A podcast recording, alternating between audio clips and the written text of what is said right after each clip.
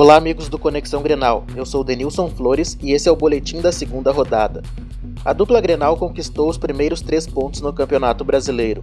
Mesmo sem uma grande apresentação de ambas equipes, os resultados foram satisfatórios. Na Arena, o Grêmio recebeu o Flamengo e venceu por 1 a 0 com gol do zagueiro Fred após cobrança de escanteio de Luan. Mais uma vez no final da partida, o tricolor levou sustos, mas conseguiu segurar até o apito do árbitro. O Inter venceu o São Paulo no Morumbi por 2 a 1, com destaque para Eduardo Sacha, autor dos dois gols do Colorado. A equipe gaúcha vencia a partida até os 41 minutos do segundo tempo, quando o São Paulo empatou com o Lugano. Mas o Colorado foi à frente e, em grande jogada de William, o lateral direito serviu Sacha, que deu números finais ao confronto.